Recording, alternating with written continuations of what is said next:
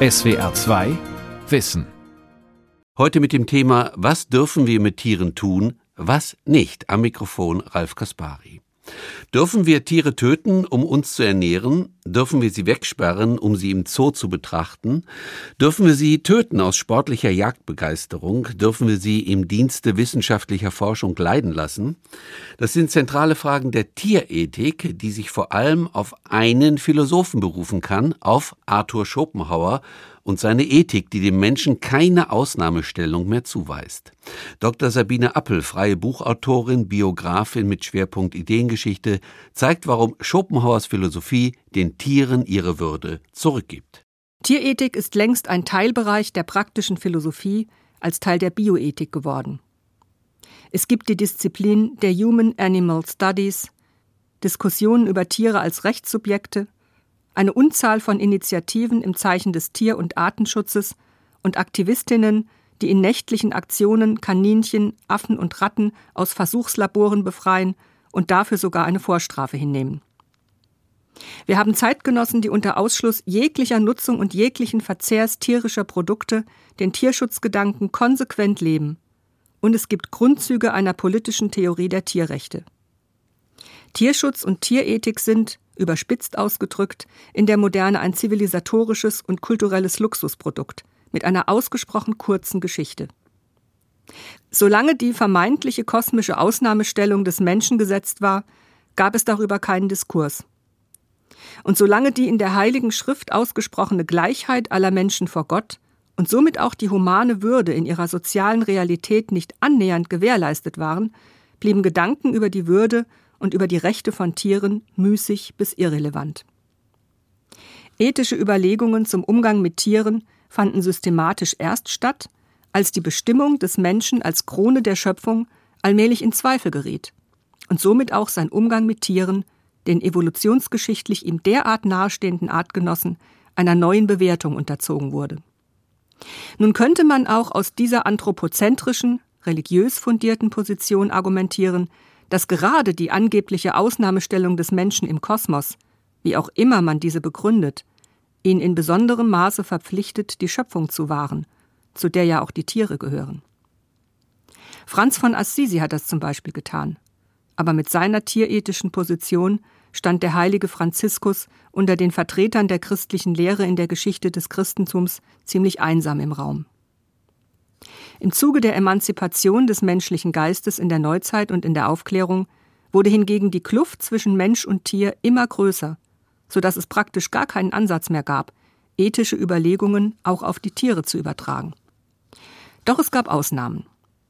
Der englische Philosoph und Sozialreformer Jeremy Bentham, der auch in anderer Hinsicht im 18. und frühen 19. Jahrhundert äußerst progressive Positionen vertrat, äußerte 1789 es werde einmal der Tag kommen, an dem nicht nur die Menschen, sondern auch die Tiere in den Kreis der moralischen Gemeinschaft aufgenommen würden. Die These einer Wesensverwandtschaft von Menschen und Tieren, festgemacht an ihrer Leidensfähigkeit, war in seinen Positionen bereits vorhanden. Und aus dieser Wesensverwandtschaft wurde die Verpflichtung abgeleitet, dass man auch den Tieren nicht antun dürfe, wovon man nicht wollen könne, dass es einem selbst angetan werde. Bentham schrieb, The question is not, can they reason, nor can they talk, but can they suffer? Die Frage ist nicht, können sie denken oder können sie sprechen, sondern können sie leiden.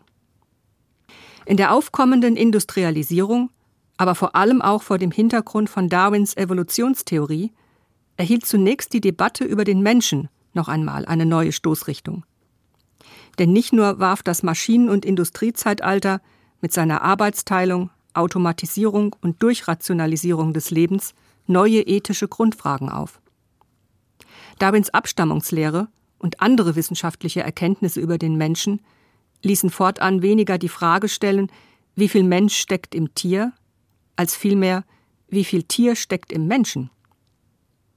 Daran hat sich bis heute nicht viel geändert, und die Frage nach dem Tierwohl drängt sich in einer spätindustriellen Gesellschaft wie der unsrigen durchaus jenseits von moralphilosophischen Fragen oder individueller Tierliebe auch auf dem Feld der politischen Praxis und der Gesetzgebung immer mehr auf.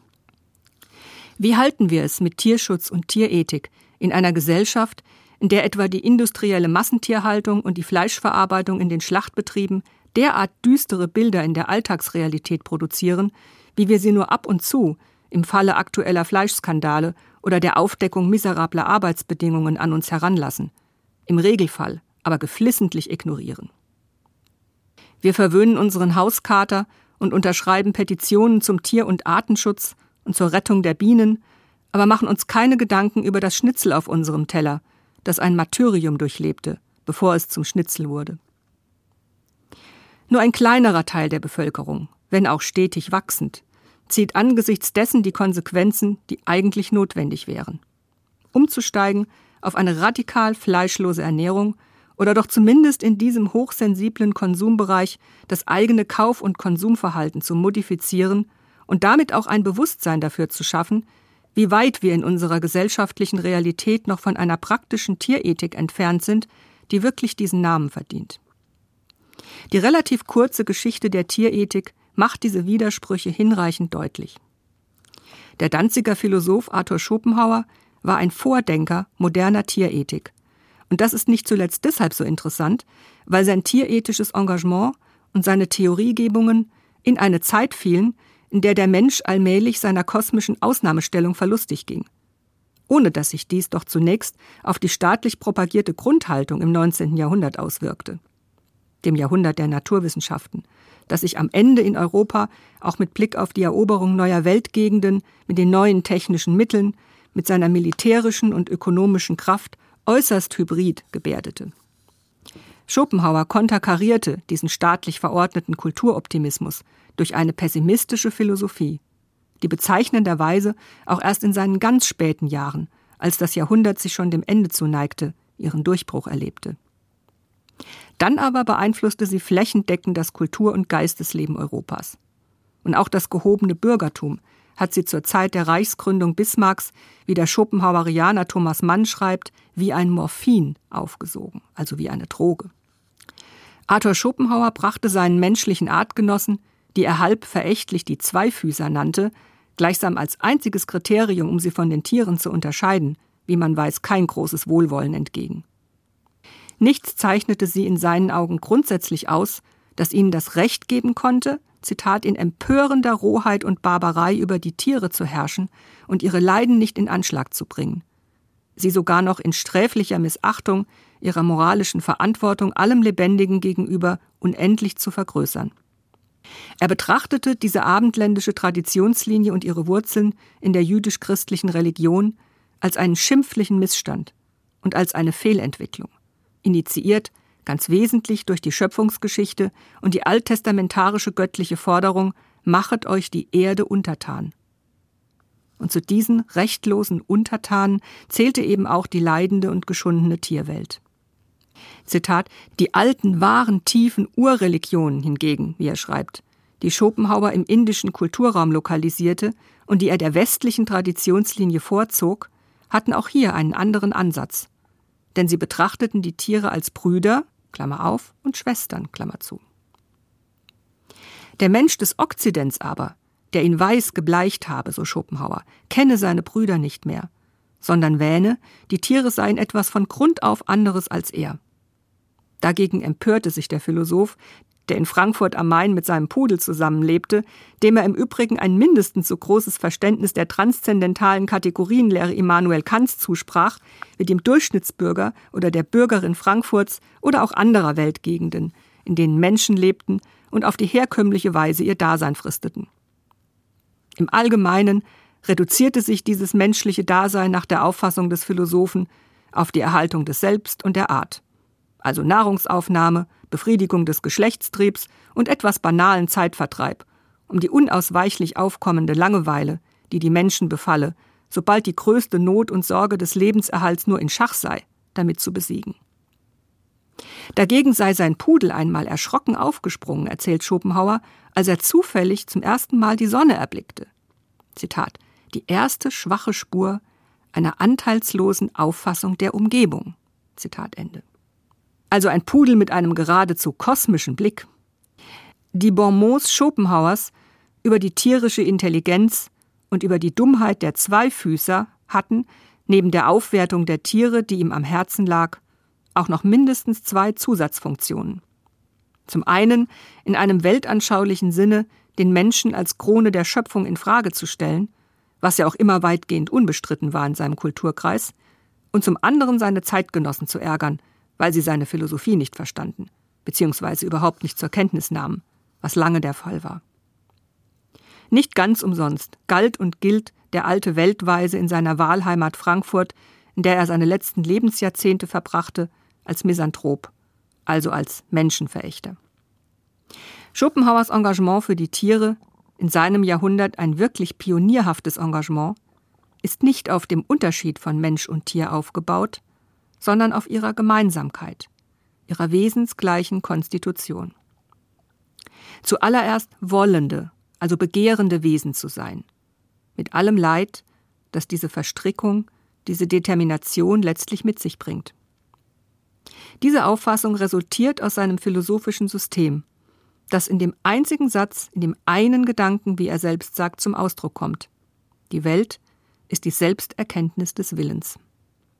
In dieser Welt ist der Intellekt sekundär. Er reflektiert gleichsam nachträglich das Grund-, Ziel- und ursachlose Treiben eines elementaren Prinzips, das außerhalb von Zeitraum und Kausalität liegt und das in den dumpfen Kraftäußerungen der anorganischen Natur, Magnetismus, Kristallisation oder in dem durch Schwerkraft zu Boden fallenden Stein dasselbe ist wie beim Wachstum der Pflanzen, bei der Bewegung, Jagd oder Fortpflanzung der Tiere und bei den Willensmanifestationen des Menschen. Diese nämlich, also die aus Motiven erwachsenen menschlichen Handlungen, sind nie das Produkt rationaler Überlegungen. Der Philosoph sagt es ganz lapidar, ohne jede Beschönigung. So sehr der Mensch auch im Nachhinein seinen Handlungen einen moralischen, rational begründeten oder gar idealistischen Anstrich verleihen mag, das jeweils stärkste Motiv siegt, nichts weiter. Und dieser Antrieb ist vom Wesen her ebenso selbstbezüglich und irrational wie bei jeder Lebensäußerung der Natur.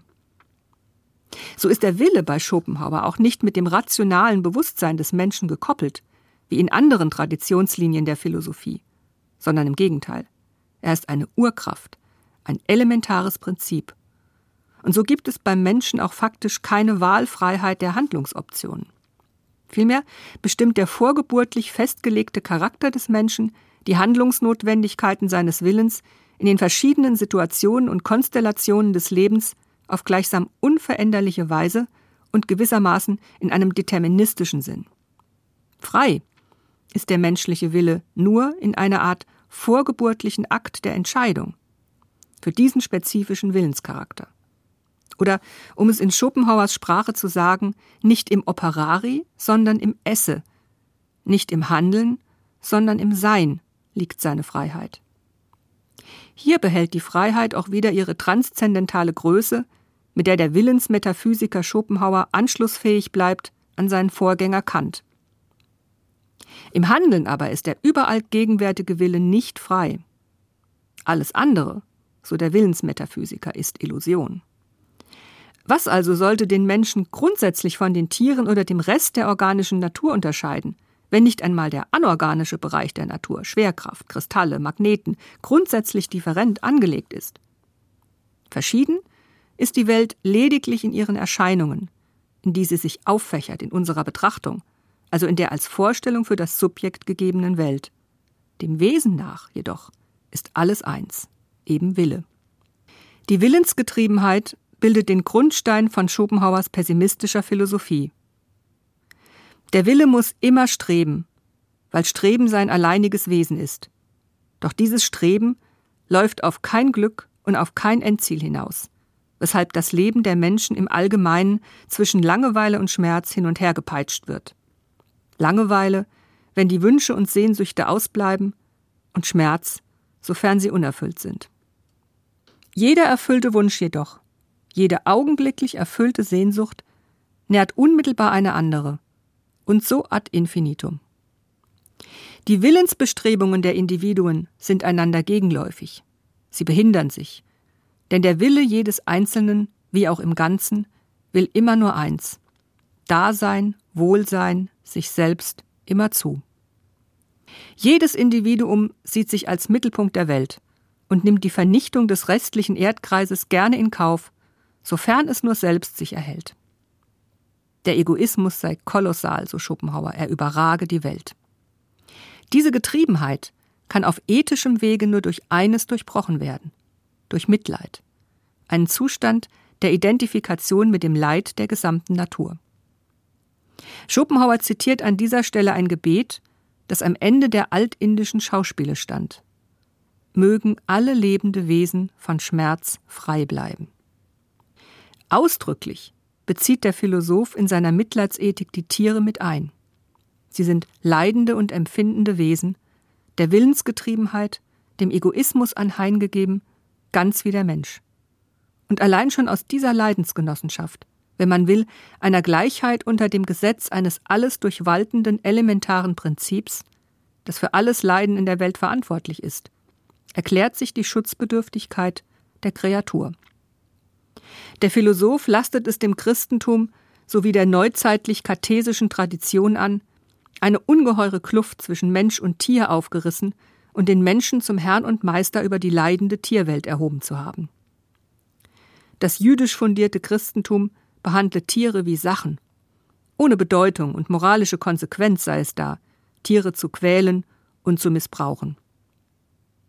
Die kartesisch-leibniz-wolfsche Philosophie schließlich mit ihrer Konstruktion einer Anima Rationalis habe diesen unermesslichen Abstand dann komplettiert.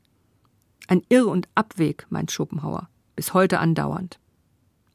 In seinen Augen ist dieser weder moralisch zu rechtfertigen, noch im mindesten aus der Wesensbestimmung von Mensch und Tier zu erklären. Man muss wahrlich an allen Sinnen blind sein, meint Schopenhauer in einer seiner ethischen Schriften, um nicht zu erkennen, dass das Wesentliche und Hauptsächliche im Tiere und im Menschen dasselbe ist.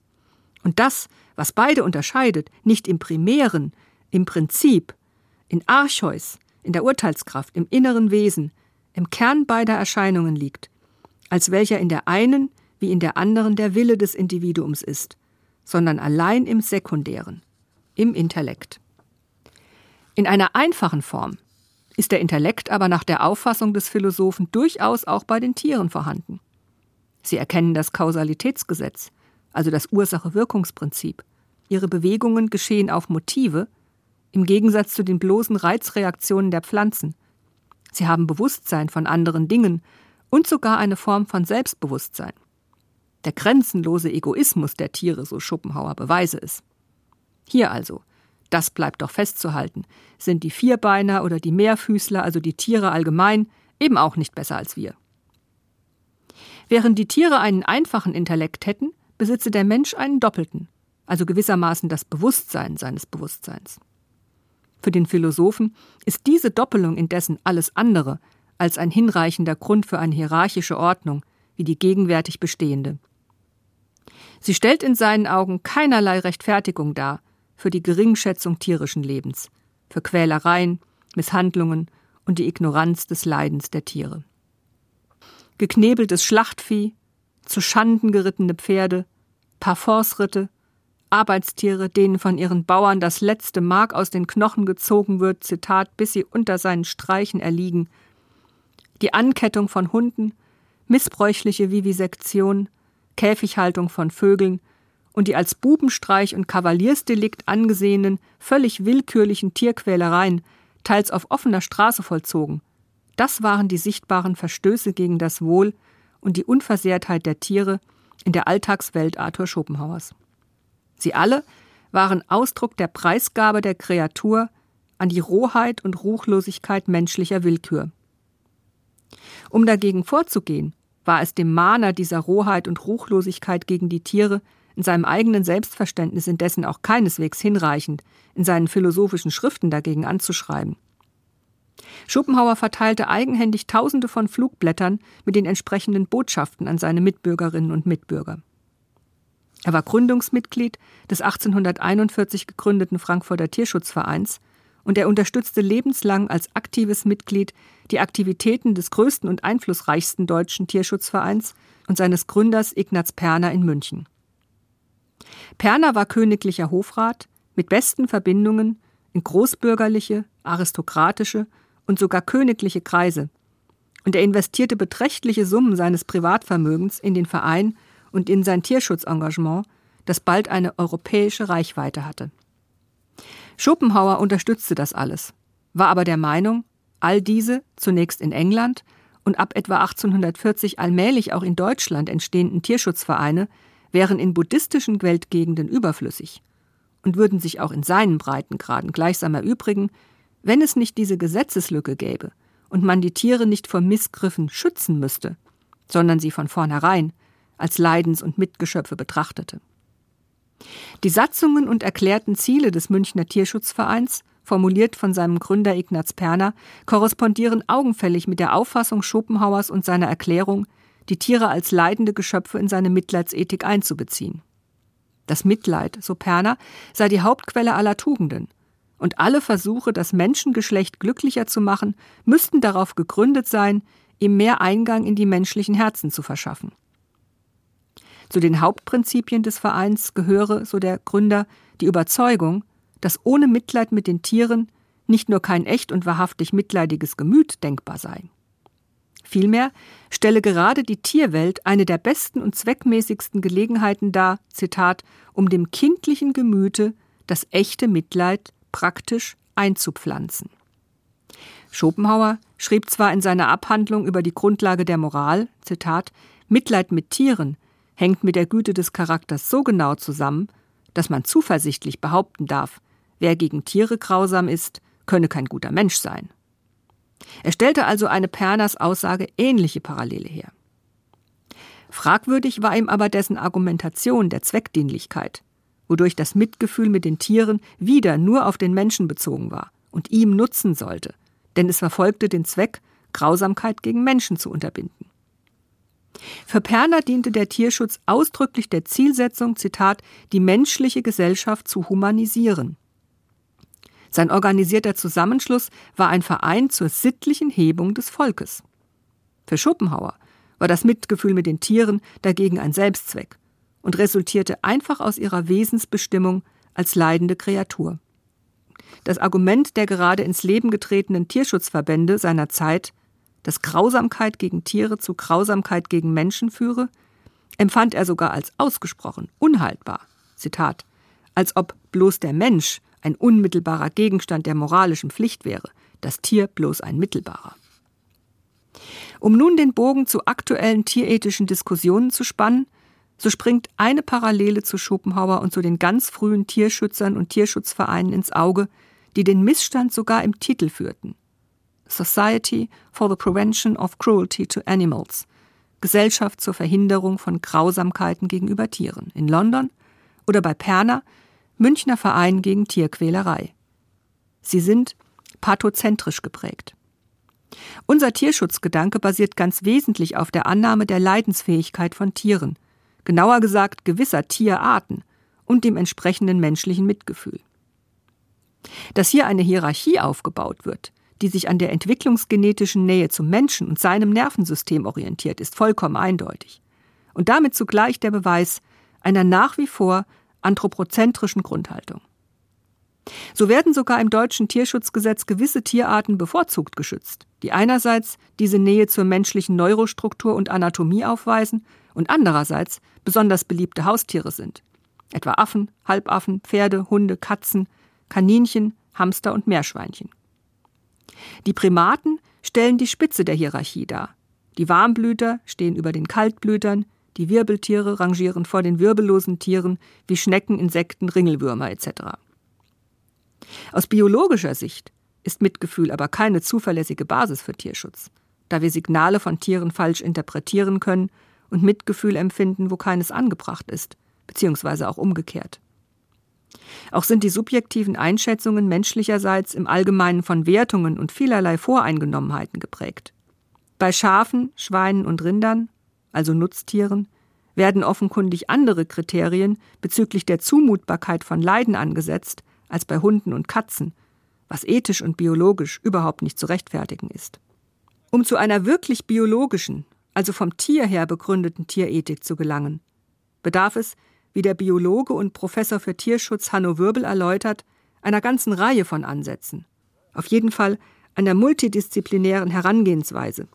Von Verhaltensforschung über Human- und Tiermedizin, Biologie, Psychologie, Soziologie, Anthropologie bis zu dem an sich schon multidisziplinären Bereich der Kognitionswissenschaft.